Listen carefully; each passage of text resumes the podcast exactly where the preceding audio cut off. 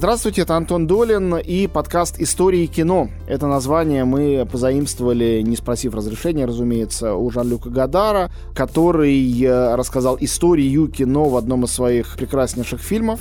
И мы небольшие истории рассказываем здесь. В этот раз в компании с Зарой Абдулаевой, киноведом, кинокритиком, автором журнала «Искусство кино», который у нас сейчас в гостях. Зара, привет. Привет. И хочу отдельно объявить о том, что в самой последней серии нашего подкаста будут ответы на вопросы. Присылайте их, пожалуйста, нам на адрес подкастс собака медуза.io и постараемся ответить на самые интересные. Сегодняшняя история кино очень э, своеобразная и на самом деле довольно трудно укладываемая в какую-то одну парадигму, в какое-то одно направление, никакого направления здесь нету. Есть тоже разрозненные имена, разрозненные фильмы, но при их разрозненности есть кое-что, что их объединяет. Мы говорили о рождении советского кино, авангарде, с которого с очень высокой точки стартовал советский постреволюционный кинематограф. Собственно говоря, эти авангардные тенденции, многие авторы авангарда, снимавшие уже совершенно в основном не авангард, продержались до послевоенного периода, и затем грянула оттепель. Одним из многочисленных культурных последствий которой стало появление время от времени в советском кинематографе при всей его дисциплинированности, подчиненности каким-то идеологическим задачам, появление каких-то совершенно поразительных явлений, отдельных режиссеров, которые снимали совершенно собственно ни на кого не похожее кино, которые формировали свой авторский стиль и язык, и которые каким-то чудесным образом, сегодня кажется, что чудесным и невероятным, получали право не только, там, не знаю, моральное, но юридическое просто взять и этот свой язык сформировать и на нем рассказывать свои фильмы. Почти ни у кого из них не было беспроблемной биографии. У каждого из них есть неснятые фильмы, у многих есть фильмы полочные, было явление, фильм был сделан и положен на полку, не показан, собственно говоря, зрителям. Искореженные фильмы. Были искореженные фильмы, были уничтоженные фильмы, были ужасные истории. Но несмотря на это все, это все-таки не сталинское время, когда там бежен лук Эйзенштейна просто исчез навсегда бесследно. Некоторые фильмы были перемонтированы так, что невозможно было узнать изначального авторского замысла и восстановить, а авторов иногда или иногда членов их семей ссылали в ГУЛАГ или расстреливали. Все-таки такого в том историческом периоде, о котором будем говорить сегодня, с 60-х до конца 80-х годов не было. Было. Среди серых камней был так перемонтирован практически. Один фильм Кира Муратовой, мы о нем немножко поговорим, да. Нет, конечно, были драматические истории, как я сказал, конечно. Случайно уцелевшие «Одинокий голос человека», который просили уничтожить, но они просто украли, короче говоря. Да, ну точно такую же историю, собственно, про фильм, которого нет в нашем списке, «Проверка на дорогах», рассказывал Конечно, мне Алексей Герман. Да. да, в общем, вопрос первый, который да. я тебе задам, именно да, в этом. Где правда между двумя этими полярными утверждениями? С одной стороны, когда появляются сегодня, например, какие-то чиновники или родители СССР и говорят, вот, вам не нравится Советский Союз, вот была цензура, да нет, порядок был. А между тем смотрите, какие шедевры снимались. Начинайте перечисление действительно шедевров. Смотрите, какие они свободны. И если ты не испытываешь к спикеру ненависти и не хочешь просто его проклясть, ты не можешь прогнать от себя мысли о том, что и правда свобода внутренняя в этих фильмах невероятная, поразительная, просто какая-то немыслимая. Вот первый фильм в нашем списке, допустим, до него еще доберемся. «Добро пожаловать» или «Посторонним вход воспрещен». Дебют Миша да. Климова. Ну, свобода тут не меньше, чем э, у Десики там в «Хитительных велосипедах» или в каких-то там, не знаю, у Гадара или там в «400 ударах». Или другая сторона, которая говорит, что это все-таки какие-то выжимки, кусочки, остатки случайности, люди, которые пролезли под этим забором железным или как-то его случайно перепрыгнули, а потом их догнали и надавали и навсегда нанесли им травму. И на самом деле это исключение из правил, а правилом было все-таки запретить и сжечь. Где здесь истина? До какой степени смерть Сталина, оттепель, закрытый ГУЛАГ, до какой степени они действительно искусству, и в частности искусству кино, которое всегда в СССР СССР было государством, зависело от государственного разрешения, от государственных денег. Это не книги, которые могли писаться в стол. Это не картины, которые могли в Леонозово где-нибудь там на заднем дворе создаваться. Это кино. Кино зависимо. Какое высказывание ближе к истине, скажем так? Ну, никакое. Дело в том, что действительно изломанные судьбы, действительно испохабленные биографии. И одновременно очень много шедевров и прекраснейших фильмов второго, третьего, четвертого ряда. Великое советское кино несмотря, вопреки, а все-таки существовало. И сейчас очень многие фильмы совершенно не кажутся какими-то устаревшими и архаичными. Это первое. Второе, вот Кира Муратова говорила о том, что прессинг денег, который испытывают уже много лет, постсоветские кинематографисты все-таки лучше, чем прессинг цензуры. Конечно, неприятно было ощущать себя, мягко говоря, зависимым художником, но, с другой стороны, статус художника был невероятно велик. А за всем этим стояла огромные личности, а не только режиссеры.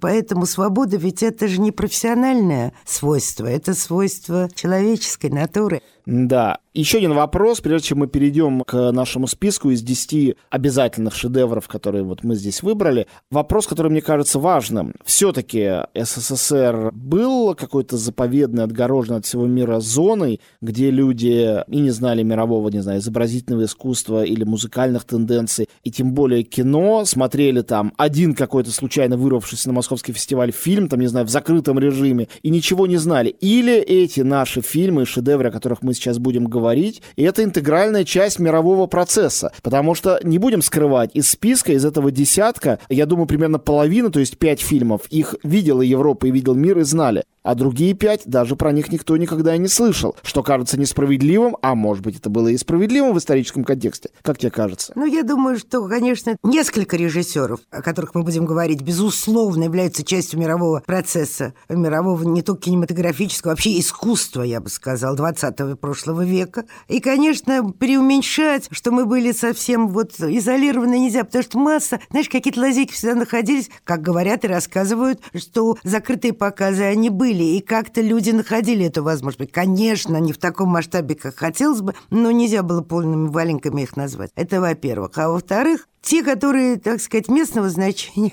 ты имеешь в виду какую-нибудь бриллиантовую руку, да? Ну, например. Да, ну Нам же что... очевидно с тобой, что это великий фильм. Великий, величайший. А кому это объяснишь ну, за пределами да. нашей страны? Ну, Непонятно. Да, ну, ну да. Ну и ничего. Он Нет, хит, ничего, конечно. Хит, так сказать, был проката, класса сколько там миллионов, не на 8, не помню. Но все-таки в историю входят такие имена, как Герман, как Тарковский, как Сакуров, и с этим ничего не поделаешь. И замечательные какие-нибудь фильмы типа «Бриллиантовой руки» мы тоже не знаем и в тот момент не смотрели из других европейских стран. Поэтому я не вижу здесь никакого противоречия. Как только искусство достигало каких-то значимых совершенно ступеней, уже не говоря о вершинах, уж ты не знаешь, «Зеркало» для многих зарубежных режиссеров является просто... Фильмом номер один. Да. Поэтому... Слушай, но все-таки одну несправедливость, которая мне кажется да. несправедливостью, я да. хочу здесь с тобой обсудить. Да. С моей точки зрения, при всей иногда ужасности русской жизни во все времена и периоды, юмор в искусстве для России всегда был очень важной составляющей. И все-таки не только Пушкин, у которого с юмором тоже все было в полном порядке, но и Гоголь, и Салтыков-Щедрин, и Чехов. Вне юмора, который вполне интернационален, мне кажется, уж в случае Чехова это точно, вне этого они не существуют.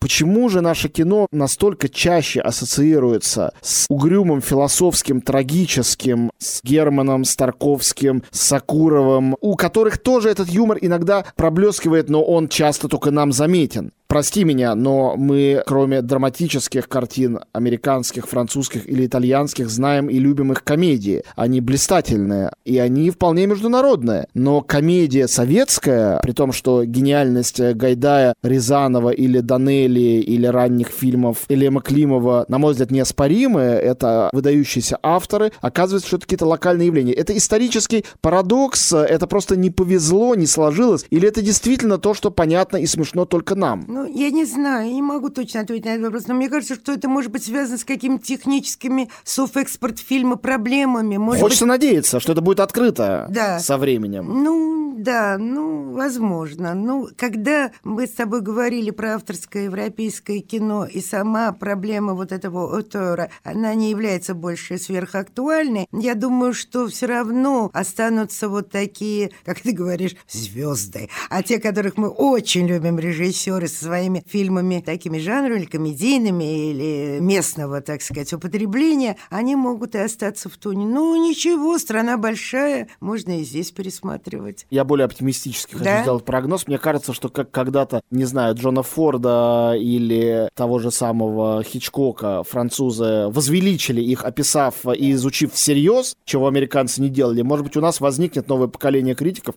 которое сможет увидеть, описать и осмыслить больше, чем это сделано сейчас, творчество, ну, допустим, Эльдара Рязанова или Гайдая. Да их которые- есть, а у нас есть Денис Недостаточно. Горелов. Денис Есть. Горелов отвечает за это. Ну, может быть, надо, чтобы было их несколько Денисов.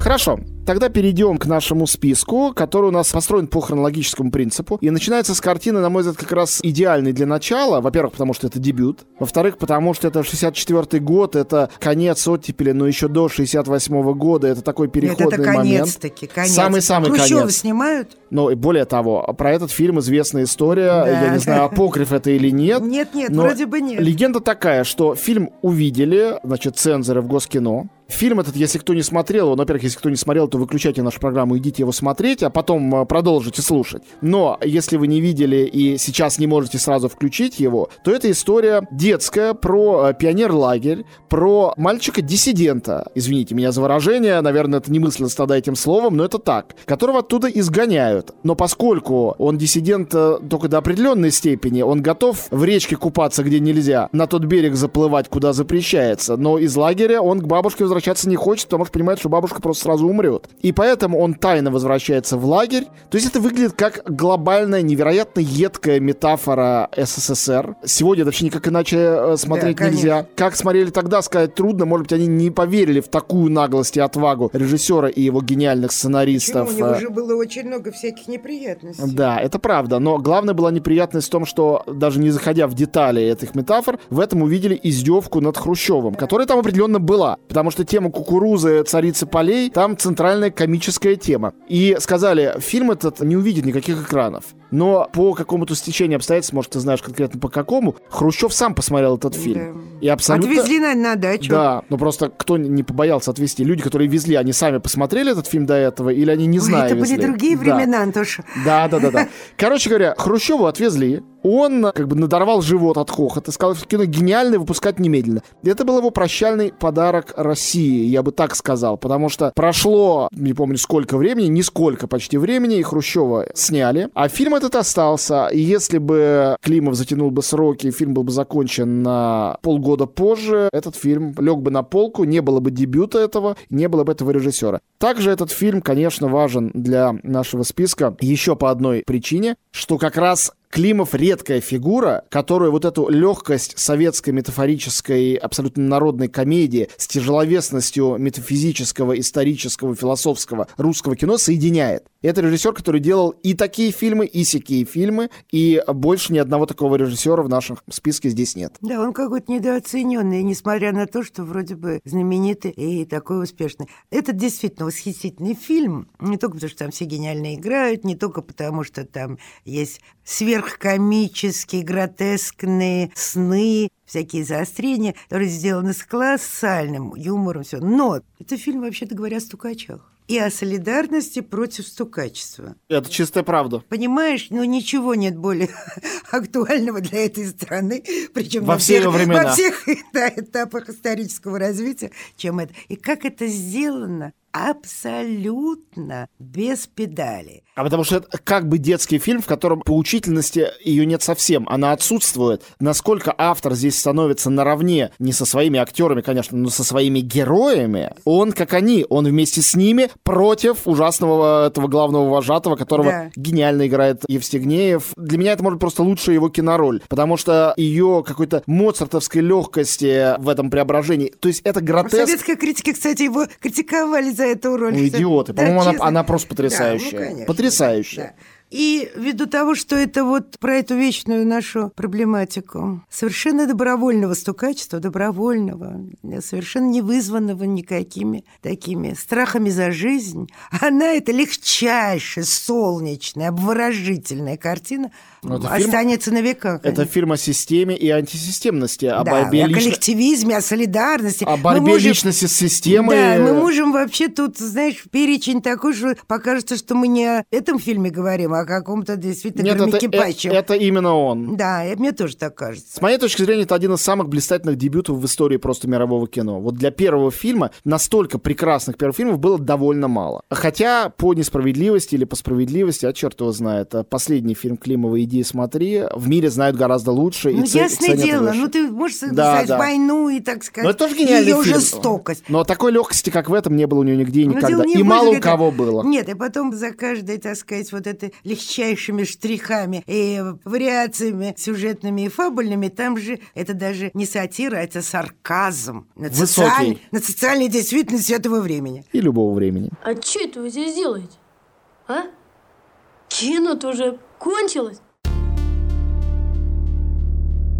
Мы начинаем с трех комедий. Мне кажется, это получилось стихийно, но это совсем не является случайным. Потому что освобождение настоящее, вот такое индивидуалистское, а не всеобщее, и как бы не политическое, в то же время политическое, советского кино началось с комедии. Мне кажется, это было именно так. И фильм «Берегись автомобиля» Эльдара Рязанова, 66 год, первый их шедевр э, вместе с Эмилем Брагинским, сценаристом лучших картин Рязанова. Это интересный случай, потому что Рязанов был уже, в общем-то, звездой, была «Карнавальная ночь», он был вполне народным режиссером, но его зрелая интонация, его, как принято считать, как бы интеллигентного или интеллигентского, что, по-моему, абсолютно ограничивает его гений, кино, все это началось с «Берегись автомобиля». Я в этом сезоне так вышло, просто в этом году перечитал впервые с детства детства Дон Кихот, очень много о нем думал, в том числе перечитывал не глупую, интересную статью Тургенева «Гамлет и Дон Кихот», где он противопоставляет двух этих персонажей. Гамлет — это абсолютный эгоизм, зацикленность на себе, Дон Кихот — абсолютный альтруизм, отсутствие себя и устремленность в пространство. Но ведь гениально, что Юрий Деточкин, который еще и немножко Робин Гуд, третьего персонажа добавим сюда, похититель автомобилей, благородный разбойник, вообще правонарушитель, сделанный положительным героем в советском фильме, само по себе это невероятно, в этом полупародии комедийном полунуаре, он нуар в начале абсолютный, он является в равной степени Гамлетом и Дон Кихотом. Ну и, конечно же, анти-Гамлетом тоже, поскольку главную роль играет Иннокентий Смоктуновский, чей комический дар совершенно неожиданно для всех здесь был раскрыт Ильдаром Рязановым. Мне кажется, в этом фильме потрясающее просто все. Это одна из тех советских картин, которые каждый раз, когда фрагментами или целиком я на нее попадаю, в телевизоре или где-то, я не верю своим глазам, что это правда в 66 году было сделано, и было сделано сразу вот так. Я, кстати говоря, не знаю, были ли у нее цензурные проблемы и какие. Я не знаю про цензурные, я знаю вот, что в 57 году сыграла Надиота в БДТ Иннокентий Смоктуновский, спектакль Товстоногова, которого, собственно говоря... Тоже наш Дон Кихот, как считал сам Достоевский, собственно да, говоря. Да, но, значит, в 58-м «Идиота», а в 64-м «Гамлета» Козинцев.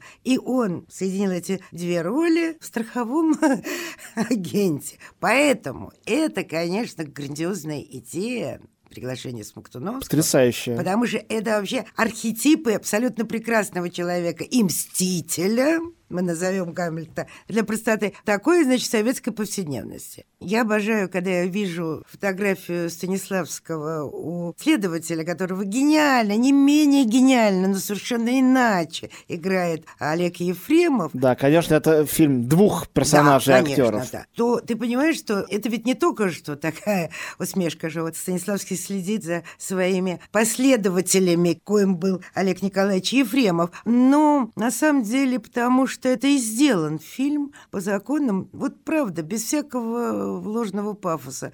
По Станиславскому в его лучшем периоде, в лучшем виде. Вот. У Брагинского даже не было таких гениальных реплик. Но то, что мировая литература и русская классика тут вошли в такую обыденную ткань и в такую вещественность нашей повседневности 66 -го года, то вот я тебе скажу, что действительно тут Рязанов прыгнул выше головы. При всем при том, что никто не оспаривает его величие. Конечно, нет. Но это действительно самая высокая его картина. И мне кажется, что вот мы чуть сказали про Климова о том, что он начинал с потрясающей комедии и закончил очень страшными трагедиями в своем творчестве, что отчасти было отражено и просто в его персональном нормальной человеческой судьбе. У нас нет времени, к сожалению, об этом говорить. Но никто, как Рязанов, ну, может быть, отчасти Данели, не добился такого невероятно органичного гибрида драматического и действительно пронзительного с гомерически смешным, как в «Берегись автомобиля» это сделал Рязанов. Но я тебе скажу, ну, два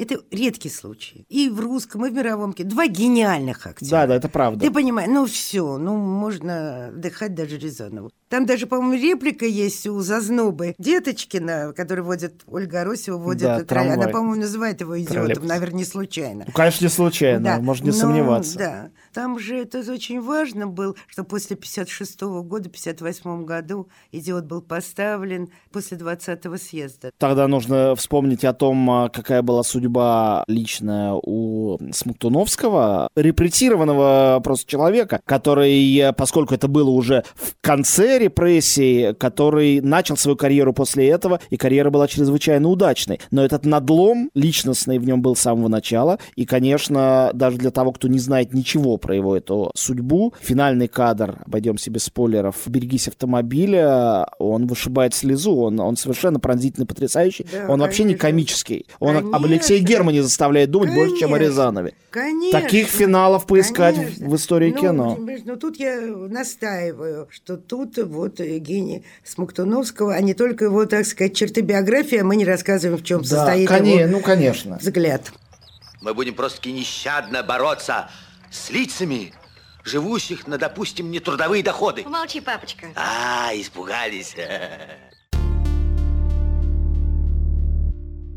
Следующий фильм а, для меня лучшая комедия, снятая в СССР. Ну, это совершенно оценочное, конечно, субъективное суждение. Фильм Леонида Гайдая «Бриллиантовая рука». 68 год, тоже год во многих смыслах переломный и важный. Картина, которая является, по-моему, величайшим памятником такому удивительному явлению, сейчас уже исчезающему или сильно мутировавшему, как советский человек. Там несколько этих портретов советских людей, но портрет, созданный по-актерски Юрием Никулиным и по-режиссерски Гайдаем, совершенно сногсшибательный. С одной стороны, это идиот, с другой стороны, не идиот Достоевского, да. а просто идиот. Да. И это немножко Швейк, только более простодушный. Это чуть-чуть Иван Дурак, но только ставший частью системы. Это не бессистемный антисистемный Иван Дурак, это героический Иван Дурак, который должен помочь поймать бандитов он и жертва, и герой одновременно. Он и обыватель, и абсолютно исключительная личность одновременно. У него есть и внутренние ресурсы свободы, которые в совершенно галлюциногенной сцене, где он напивается, начинает петь песню про зайцев, которая откуда-то из него рождается. Это один из великих моментов советского кино, особенно если слушать текст этой песни.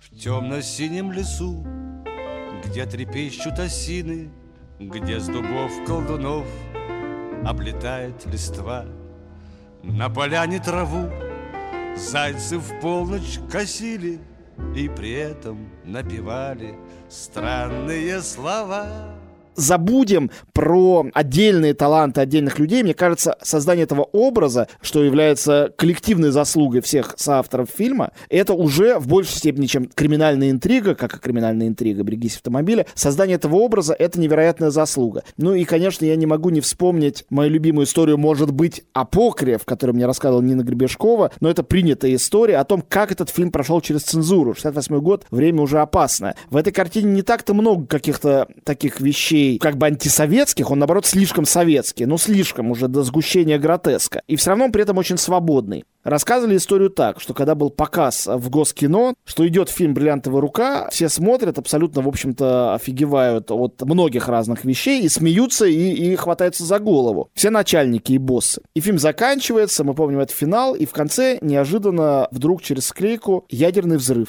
И долго подробно показано, как вырастает ядерный гриб. А, я знаю эту историю. И после этого идут титры. А, я знаю историю. Зажигается свет, да, все я... в оторопе, никто не знает да, вообще, как да, реагировать. Да, да, да, гениально. И да. говорят, Леонид Ильич, это, это что это, вообще, да, вы с ума сошли? Говорят, как, как что? Это я хотел показать, то, что жизнь это смешная, хихоньки-хахоньки, а вот какие драмы на самом деле происходят. Мой фильм я делал для этого. Ему говорят, вы не хотите это убрать? Нет, если это убрать, снимайте мое имя, уничтожайте картину, он уходит, хлопнув дверью. Ну ладно, хватит байки рассказывать. Ну так говорили. Но на самом деле здесь Он другое. это- он это Там при- есть более тонкие вещи. Нет, ну я Э, должен рассказать, что... Ой, извини, да. Ну просто это ты знаешь. Да, да, все- да, пардон, да. Это было придумано, конечно, специально приклеено, нарочно сделано. В конечном счете он милостливо согласился убрать взрыв, и все остальное зато осталось. А жалко мне другие все-таки вещи, которые не вошли, как я помню тоже, наверное, не ошибаюсь. Там Нона Мордякова, управдом, да, гениальная? И у нее была реплика, когда она возмущалась замашками, значит, нашего героя Юрия Никулина. Она говорила, ну, завтра он пойдет в синагогу, а на самом деле поменяли, завтра он окажется у любовницы. Ну, поэтому там были такого рода вещи, которые снимали. Но ты знаешь, почему, вот я сейчас вот подумала, ты говорил, почему наши вот такие гениальные комедии не имели международного признания? Потому что это же считался необходимым, но все-таки низким жанром комедии. По своему результату, конечно, это не меньше, чем знаменитости мирового рода, но такие маргиналии комические, понимаешь, а не высокого искусства. Но потом, я считаю, что это же первая эротическая комедия, там же гениальная Светлична. Не виновата я, он сам да, пришел. да, Великая роскошная, она, по-моему, в топлес первый раз там Да, была да, да, да. Поэтому радикальность этой картины трудно переоценить, потому что секс, оказывается, был в Советском Союзе, хотя этот вопрос до сих пор почему-то муссирует. Для меня, как э, если француза спроси, кто два великих самых драматурга, он скажет Рассин и Мольер. Для меня, когда меня спрашивают, вот если так простодушно назвать двух величайших советских режиссеров, слово советский не нравится, но что Ну, сделать? нормально. Ну да. Я всегда отвечаю Тарковский и Гайдай. А нам все равно, а нам все равно, Пусть боимся мы волка и сову. Дело есть у нас в самый жуткий час, Мы волшебную косим трын траву. Следующий у нас фильм как раз Тарковский. 74 год. «Зеркало». Это фильм, сделанный Тарковским в середине его карьеры. У него 7 полнометражных картин, как известно. Это четвертая. Это самый его личный фильм. Это фильмом задуманный... э, Оно и исповедь первоначально да, называлась. да, и это должна была быть картина по довольно садистскому радикальному плану, как бы трир, который обожает зеркало. Даже он на такое бы не решился. Тарковский собирался снимать исповедь своей матери скрытой камерой, задавать ей разные малоприличные, очень личные вопросы, и все это снимать, а потом смонтировать фильм. Все, включая его ближайших коллег, сказали, что он сошел с ума. Ну, он одумался. Он одумался. Работа была длинная и сложная. Был написан сценарий «Белый-белый день». Долго над ним работали. Потом там было много разных сцен и эпизодов. Не все были отсняты. Потом в момент монтажа очень долго думали, в каком порядке все эти отснятые эпизоды поставить. То есть четкого порядка сценарного не придерживались. Он не был определенным. По, опять же, легенде, Ермаш, возглавлявший Госкино, с первого просмотра этого фильма вышел со словами «Я знал, что у нас в СССР свобода творчества, но не знал, что настолько». Фильм, который, мне кажется, в своем свободном поэтическом автобиографическом радикализме, он до сих пор не превзойден. Другие люди, другие режиссеры о себе и от своего первого лица, конечно, снимали подобные фильмы. Можно сказать, что Тарковский придумал целый жанр, хотя слово жанр здесь, оно какое-то лишнее. Ну, вселенную. Свой способ рассказа. Что-то такое я имею в виду. Ну, ты понимаешь, что... Ну, Жерберг, Великий оператор этой картины. Давайте Оператор, назовем, кто да. он такой. И вот, ты знаешь, вот это, эту стылость, ветренность, красоту, без всякого такого вымороченного эстетизма, конечно, кроме Рерберга, я не но у нас масса было прекрасных операторов, но вот что-то тут сошлось. Главное для меня не только способ рассказа, где сны, и хроника, и закадровый Поэзия. голос, и поэзия, которую читает папа, и отношения с папой, с мамой. А вот, ты знаешь, там сиротский надрыв на глубине, вот в этом фильме «Сиротский надрыв». Мы с тобой как-то говорили на этом подкасте, вначале было слово, по-моему, Дрейер снимал по этой пьесе. В самом начале было детство, где приходилось вот хлебать вот этот холод, голод и переживать травмы, которые не заживали Тарковского никогда, что бы он ни снимал. И вот эта раздрызганность семейных отношений, эти счастливые дни, это желание быть счастливым, последние слова вот этой исповеди. Ты знаешь, мне кажется, вообще это доминанта Тарковского в других сюжетах, менее исповедальных и так далее. Но этот фильм показывает нам, что все его фильмы исповедальны. Это ключ, на самом деле, Да, к любому Тарковскому. да. И, И до я тебе снятому, и скажу, после. что да. Ну и вот потом, это же кино такое вещь чувственная. И вот когда она сидит на заборе Терехова, да, жена и мать, потому что там двойственные образы, и прохожие. Совершенно никому не нужно, но солонец. Он случайно не туда пришел. Да. да. Ты понимаешь, ну все. Вот на этом, в общем, искусство и отличается от неискусства. Это ее необязательность и необходимость. Это правда. Ну и давайте не будем забывать, что этого фильма тоже не было бы. Он не был бы таким а, без того же самого Иннокентия Смоктуновского, которого Конечно. нет в кадре, но его голос, Голос один из потрясающий. важных героев. Интонация, Ну потому да. что это и есть герой, он же рассказчик, тот, кто отражается или не отражается в зеркале. У человека тело одно, как одиночка. Душе осточертела сплошная оболочка с ушами и глазами, величиной в пятак, и кожей шрам на шраме, надетый на костяк.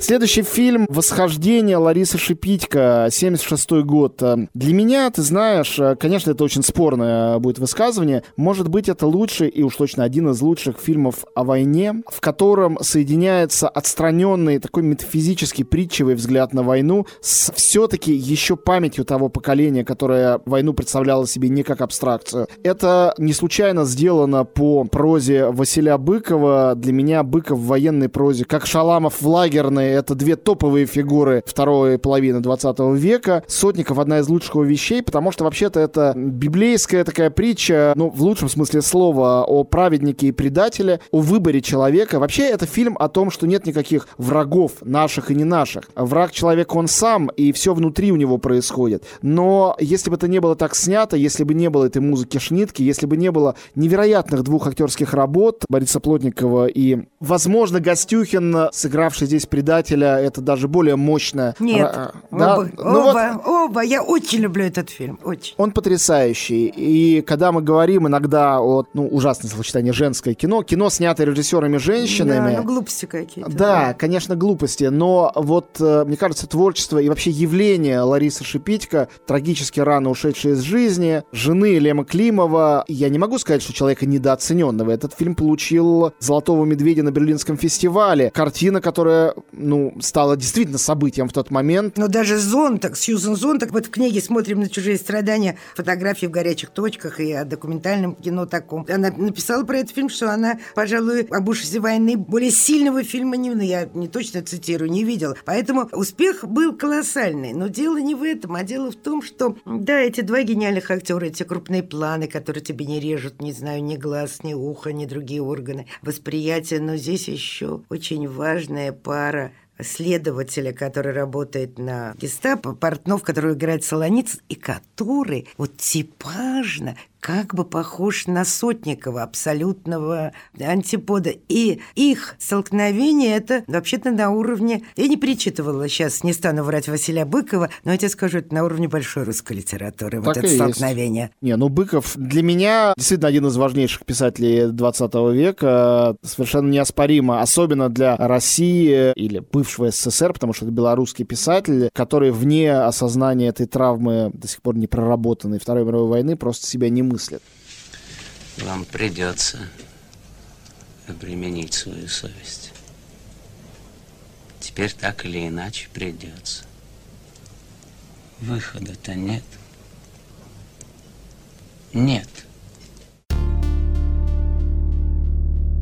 Следующий наш фильм «Одинокий голос человека» Александра Сакурова. Фильм 78 года, и это, конечно, одна из картин глубоко трагической судьбы, потому что это фильм, который был увиден значительно позже, уже в перестроечные годы 80-х. И в то же время это фильм, который, мне кажется... Вообще, многие из этих полочных фильмов, которые выходили на 10, на 15, вот на 16 лет позже, как вышла «Проверка на дорогах» Германа, они делом доказывали вот эту поразительную, в общем, волшебную вещь. Фильм делается в свое время, для своего времени, про свое время. Но это время может законсервироваться и еще мощнее через эту компрессию выстрелить после этой паузы. И запрещенность каким-то образом, не просто потому, что любопытно посмотреть, что там запрещали, она делает эти фильмы живыми, когда они много лет спустя выходили. И это до сих пор чувствуется в «Одиноком голосе человека». Кстати, к разговору о сильных дебютах, это тоже потрясающий дебют. Это фильм, в котором весь Сакуров, мы прекрасно знаем, зрелый, глубокий, абсолютно самобытный художник, который очень интересно развивался, переживал разные периоды в своем творчестве, но в этом фильме он весь есть. И если Лариса Шипитько поставила свою картину по, не побоюсь этого слова, надеюсь, никого им не унижу, очень кинематографичной прозе Василия Быкова, то Сакурову удалось переплавить в кинематографическую плоть совершенно не киношную прозу Андрея Платонова, экспериментатора и создателя самобытнейшего из языков литературы 20 Ну да, века. Но он же не делал экранизацию. Он, Нет, конечно, сказать, нет. Именно потому и получилось. Да, да.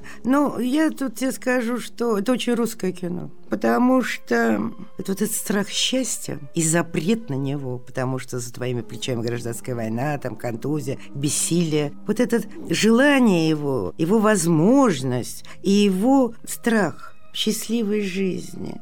Ты знаешь, это очень русское чувство. В этом смысле, почему вот он стал такой международный, общепризнанный, там, не хочу говорить слово звездой, но вот таким автором, а потому что он отвечает за это русское самосознание, за русский дух, за русские галлюцинации. В этом ничего нету неправильного в данном случае. Не случайно же самый котирующийся фильм, ну просто по количеству зрителей Сакура во всем мире, это «Русский ковчег». Он Ну, взял правильно, всю да. эту Россию в ковчег поместил. Ну да, ну да, но это не менее русская, она конечно, более не- не экспериментальная. менее, да. Ну да, и вот это его двойное бытие, которое, вообще говоря, его всегда волновало, и здесь достигло такой, вообще-то, едва ли наивысшей точки между жизнью и смертью. Это его генеральная тема, сюжет и озабоченность, она здесь существует, ну, очень так, ты знаешь, и трепетно, и очень так как скорбяще, я бы сказала. И вот этот переход, который он фиксирует молодым еще совсем автором, переход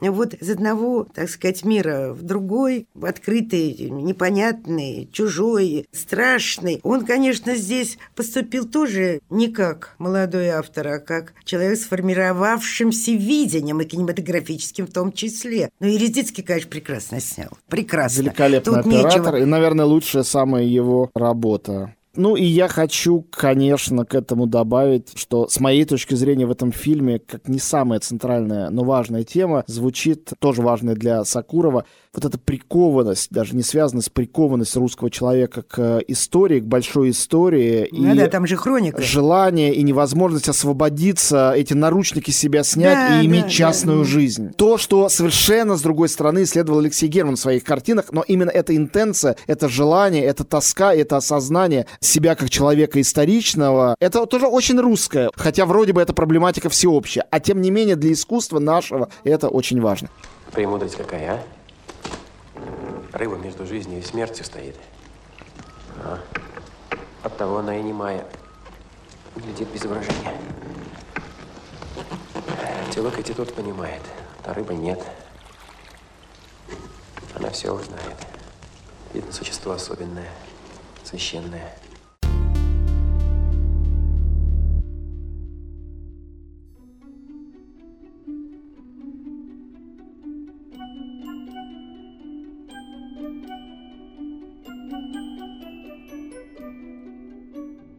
Следующий фильм обычно через запятую перечисляется, это, конечно, ужасное тоже упрощение. Гайдай, Рязанов, Данелия. Георгий Данелия, фильм «Осенний марафон», 79 год. Для меня очень важная картина. Во-первых, потрясающая драматургическая основа. Не побоюсь этого слова, не только для русской литературы и русского театра, но и для русского кинематографа. Александр Володин. Фигура во многом центральная. Конечно. Немножко недооцененная. Он был... Да, плевать, он выпивал, Да. и поэтому на это плевать. Написал потрясающе. Для меня «Осенний марафон» лучшая его вещь и лучший из фильмов, поставленных по его литературе. Нет, нет, нет, нет, нет.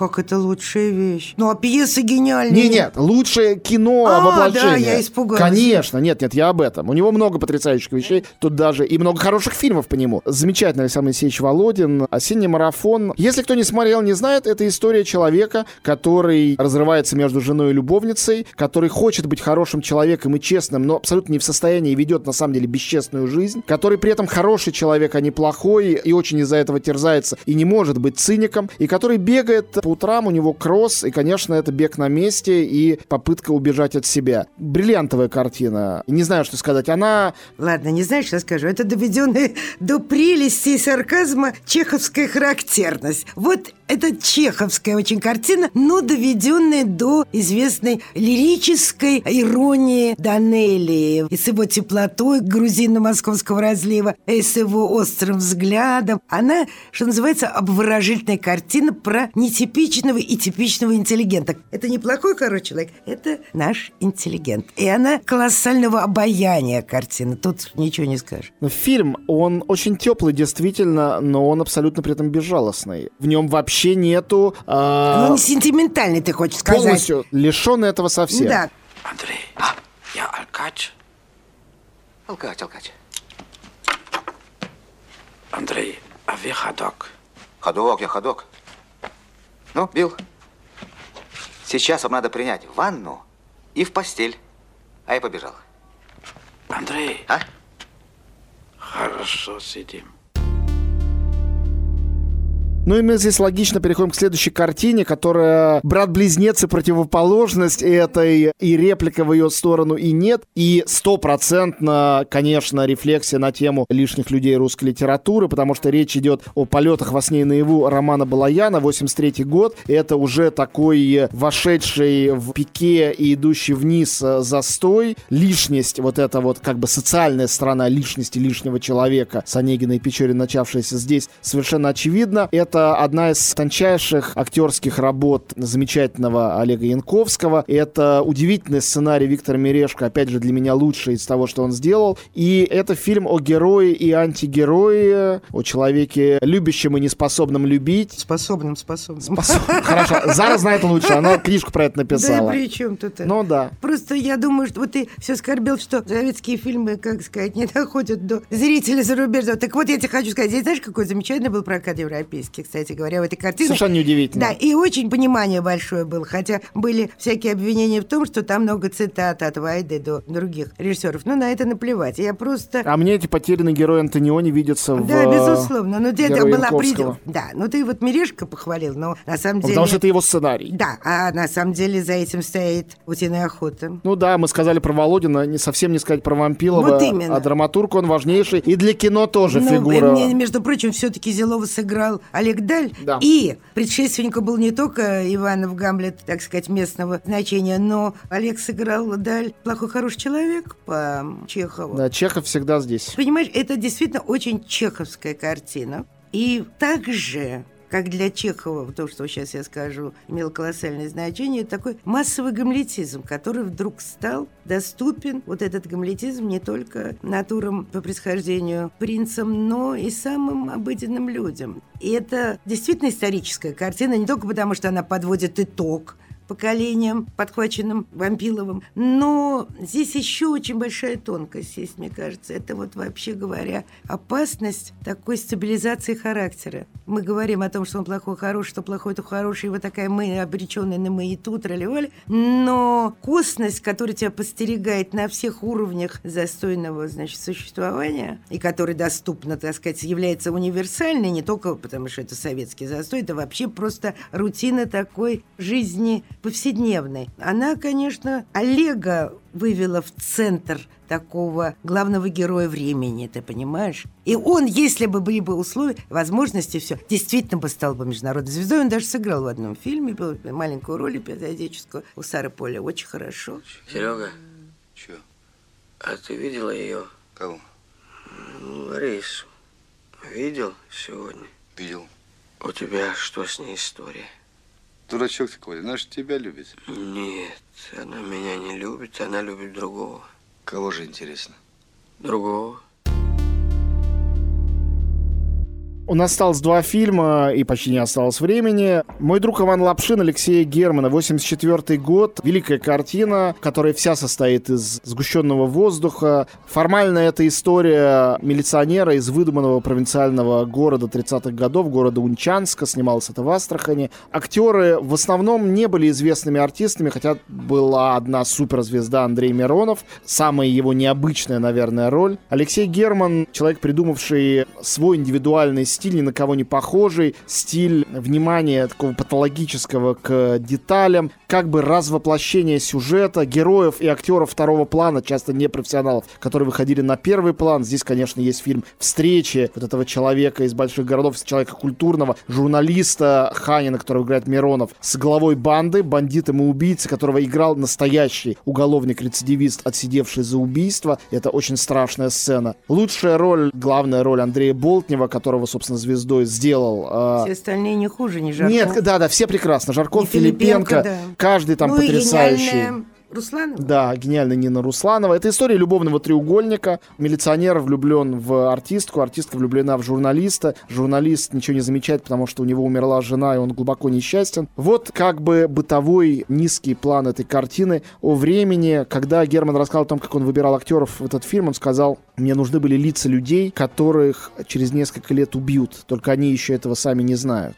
И настолько светлую, поэтичную, переполненную любовью картину, трагизм которой ощущается в каждом кадре, но не находится внутри этого кадра, а находится за его пределами. Картину, которая выглядит настолько документальной, что на нее, как на документ, ссылались в каких-то книгах, писали о трамваях, которые красили в белый цвет при Сталине, а это Герман их покрасил для кадра. Единственный фильм Германа, где присутствуют цветные кадры, и он так и не смог до конца объяснить, почему он принял это решение. Он объяснял, что это была уловка, от него требовали в гос кино, что фильм был цветным, а он хотел сделать черно-белый и вставил цветные кадры, как будто бы случайно. Фильм, в котором кажется, что все случайно, но ничто не случайно. И что здесь очень важно, что здесь особая условность другого сорта. И он сам говорил, Герман, о том, что это условное кино в том смысле, что вроде так жили, а вроде так не жили, а вроде были, вроде не были. Но вот ты говорил про кадр, что трагизм он находится поодаль. А я вспоминаю, не могу, после трагической сцены. Она покупает э, героине Руслановой капусту на рынке. И ты знаешь, я тебе скажу, тут такая трагедия без всякой трагедии, на самом деле, в этой капусте, как она в авоське ее несет. И такая квинтэссенция Германа, его выразительности и его как бы стертости мнимой, что действительно это, это кино великое, да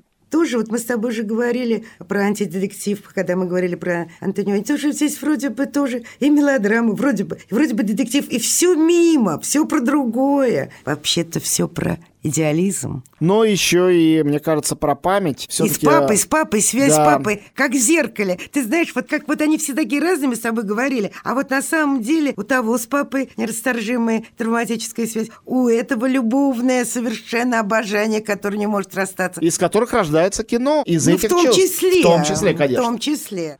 На бой пролетарий за дело свое, на бой пролетарий за дело свое. У нас последний фильм, и закончилось почти наше время, но мы не можем о нем не сказать. Наш любимый фильм с Зарой и один из лучших фильмов, одного совсем выбрать, наверное, невозможно, у Киры Муратовой. И он получился у нас хронологически последним, это 89-й год. 89-й год — это еще и последний год 80-х. Последний... прекрасный бой. Да, последнее десятилетие советской власти. Кира очень хороший человек для финала этой истории, потому что на самом деле совсем не все из нашего списка вообще перешагнули как режиссеры через совет советское время и продолжились после. Если пройтись по ним, Климов после «Иди смотри» ничего не снял. Рязанов снял много картин, ни одна из них не достигла таких высот, хотя были хорошие картины. Гайдай снял в конце СССР э, про Брайтон-Бич комедию не самую удачную. Тарковского не стало, Шипитько не стало. Сакуров, да, Герман, да, Муратова, да, это три больших автора, которые, начавшись в советское время, ничего не потеряли, а многое приобрели в постсоветское время. Но Муратова не только это сделала в своих прекрасных поздних картинах. В фильме «Астенический синдром» она запечатлела, как никто другой, культурный перелом. И это фильм, который не случайно имел международную судьбу, «Серебряный медведь» на Берлинском фестивале.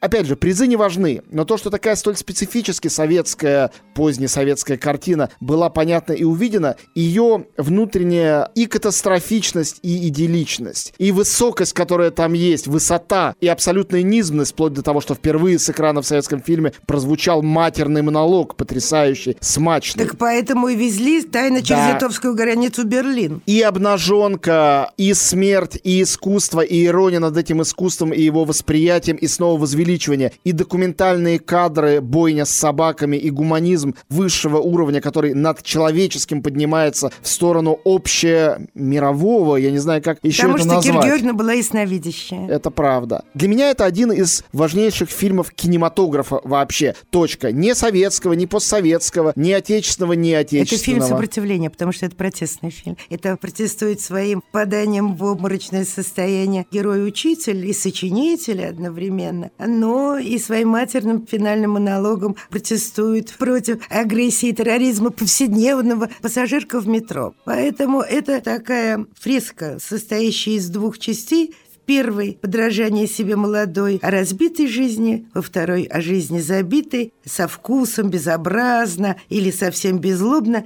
И это прощание с иллюзиями, всякими иллюзиями, человек без которых жить не может. И осознание и констатация того, что кино это и есть иллюзия. Да, Там конечно. это прощание есть в прямом смысле. Фильм Конечно. в середине фильма фильм заканчивается, и зажигается свет в зале, и люди Да, оттуда да, и выходят. начинается другое И кино. начинается снова фильм, уже фильм или не фильм, внутри мы или снаружи, мы не знаем, мы всегда немножко внутри. Для меня это один из тех фильмов, который вообще определил мою как бы судьбу профессиональную как Ну, в общем, кинокритика. это «Война и мир» Толстого, так вот мы скажем. Да, вот по... только гораздо веселее. У меня в мозгу такое, я не знаю. Почему? Все очень хорошо. Почему так, не знаю.